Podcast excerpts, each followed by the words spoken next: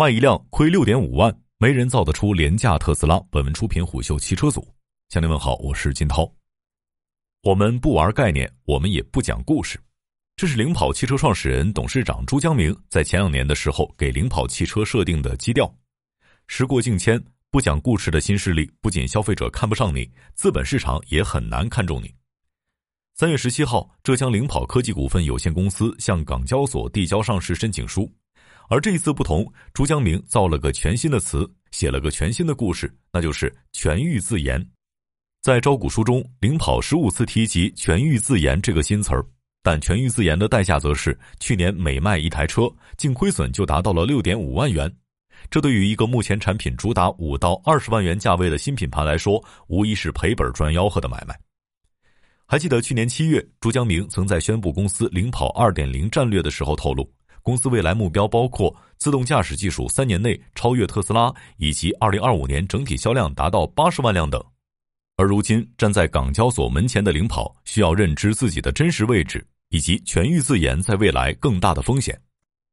当朱江明的身份还是安防巨头大华股份的创始人之一时，他说：“二零一五年我在西班牙旅游，看到街边有很多雷诺电动车，我意识到中国有这么大的市场，为什么没人做呢？”据说在决定造车之后，朱江明在和大佬们打高尔夫的时候，得到了高人指点，让他先去造跑车。果然，二零一九年七月，领跑汽车开始交付第一款量产车型 S 零一。当时，领跑给他设定的产品定位是智能纯电动轿跑，但不管从外形还是尺寸来看，它更像是一台老年代步车。结果，二零二零年 S 零一只卖出了一千一百二十五辆。紧接着，领跑又推出了两款产品：微型车 T 零三和中型 SUV C 幺幺。在出师不利的情况下，领跑借助微型车市场的热度，在二零二零年获得了一万一千辆左右的销量，其中售价不到七万的 T 零三占到了一万辆。到了二零二一年，领跑的 C 幺幺也逐渐放量，与 T 零三一起为领跑贡献了约四万四千辆的交付量。要知道，二零二一年这四万多辆的成绩，全部都是领跑拿钱砸出来的。根据领跑汽车的招股书显示，从产品上市之后这三年来看。领跑已经累计亏损约四十七亿元，不过这个亏损的数额和蔚来和小鹏比起来算是少的了。据蔚来的港交所文件显示，从一九年到二一年的前三季度，蔚来的净亏损分别为一百一十三亿、五十三亿和十八点七亿元，而小鹏汽车则稍微好一点。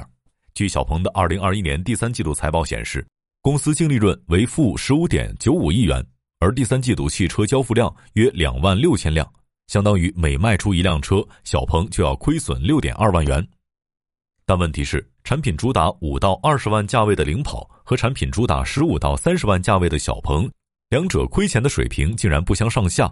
领跑去年亏了二十八点五亿元，卖出了四万四千辆车，也就是说，领跑去年每卖一台车，净亏损就达到了六点五万元，与小鹏相当接近。理论上，我们所理解的低端市场都是走量赚钱的买卖。而中高端市场则是竞争激烈，但是在单车亏损方面，主打低端市场的领跑比打中高端市场的小鹏更能亏，实属意料之外。经过分析发现，主要的原因是领跑把卖车赚的钱都砸到研发上了，这让原本就不富裕的家庭雪上加霜。据领跑的招股书显示，一九年到二一年，公司总收入分别为一点二亿元、六点三亿元和三十一点三亿元。其中，汽车及部件销售为主要收入，而在这三年里，领跑的研发开支分别占了总收入的百分之三百零六点四、百分之四十五点八及百分之二十三点六。作为对比，二零二零年全年，小鹏汽车的研发占总收入的比例达到百分之二十九点五，蔚来则是百分之十五点三，理想为百分之十一。比较遗憾的是，领跑所提出的全域自研概念，在现阶段还没能直接转换为市场竞争力。从其财报给出的企业排名和产品销量排名来看，领跑只能勉强的挤进前五名。比如在行业概览中，领跑列举了全球五大纯电动汽车公司的销量排名，领跑位列第五名。从这一排行榜的定语可以看得出来，比亚迪、宝马、理想汽车等等有插电式混合动力车型的品牌就直接被剔除了，最后就只剩下了特斯拉、蔚来、小鹏这类单品结构单一化的纯电动汽车品牌。再比如车型销量方面，领跑并没有选择成联会的销量口径，而是选用了所谓的向 C 端客户出售的销量数据，也就等于把比亚迪、广汽新能源等品牌剔除在外。卖车这件事儿，领跑现在确实还不太擅长，但要谈及自研，领跑可就跟你较真儿了。对于领跑而言，这次 IPO 最大的需求是拿更多的钱做更多的自研。据领跑汽车介绍，预计此次募集资金中的百分之四十将用于新车型、自动驾驶技术以及三电系统技术等方面的研发，百分之二十五将用于扩张业务和提升品牌知名度，其中包括于二零二三年前往欧洲市场开设海外旗舰店等海外业务。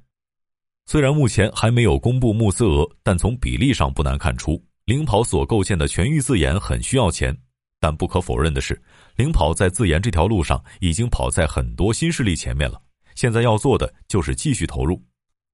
在领跑提供的一张自研自制的核心系统及电子部件版图中可以发现，除了内外饰以及电芯以外，领跑几乎在所有板块都采取了大量自研，甚至连车灯系统都是自研的。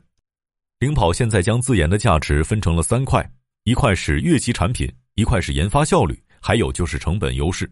这其实也已经构成了领跑的整个商业模式，那就是通过大量投入资金和资源做研发，然后推出配置越级的高性价比产品，并且不断的推陈出新，实现规模化效应，最后在营收和研发投入之间找到良好的平衡点。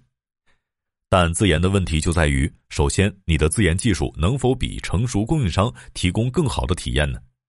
其次，自研的成本和风险压力能否自己一个人全扛下来呢？先说体验方面，领跑目前没有展现出多么出彩的智能化体验。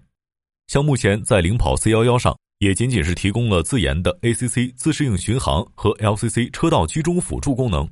相比之下，魏小李都已经推出了自研的导航辅助驾驶功能，而领跑暂时还没有实现该功能。新能源汽车分析师刘泽宏向虎嗅表示，虽然领跑的智能驾驶是硬件加软件的自研，整体很稳定。但是细节感受还是差了一点而体验上不去，很可能是卡在了研发人才上。据财报显示，领跑汽车目前有超过一千名研发人员，占公司员工总数的百分之三十三点九。作为参考，截至二零二一年底，理想的研发团队有三千四百人，而小鹏这边研发团队人数超过四千人。但领跑与小鹏、理想的自研体系又有些不同。领跑的策略是一开始就把自研的范围覆盖的足够全，然后再逐个深入，而不像其他造车新势力一样把一个细分技术吃透，再扩展到更多领域。但这也是一个风险。打个比喻，一个学生门门考试都是七十五分，另一个学生数学每次都是满分，但其他考试只有六十分，甚至还有不及格的。但显然是后者这样的特长生会更容易让人记住。再说成本方面。领跑目前面临最大的挑战就是上游供应链的价格波动。三月十九号，领跑汽车宣布，受原材料价格上涨，领跑 C 幺幺将涨价，涨幅在两到三万元。领跑的调价幅度，在比亚迪、欧拉、小鹏等国产新能源车企中属于增幅较大的一家，甚至一度赶上特斯拉的涨价节奏。这与领跑的全域自研脱不了关系。领跑目前所有的电池系统都是自研开发的。涵盖设计、仿真到产品测试的整个过程，除了电芯是采购的，整个电池包的制造和组合都是领跑自己来做。总之，在很多其他新势力依靠供应商采购的关键零部件上，领跑做了大量的自研。这样做的好处就在于整个采购的成本减少了，研发的效率也提升了。但是，研发的成本反而更高了，而且上游供应链的成本压力直接反馈在了你研发和制造的成本上。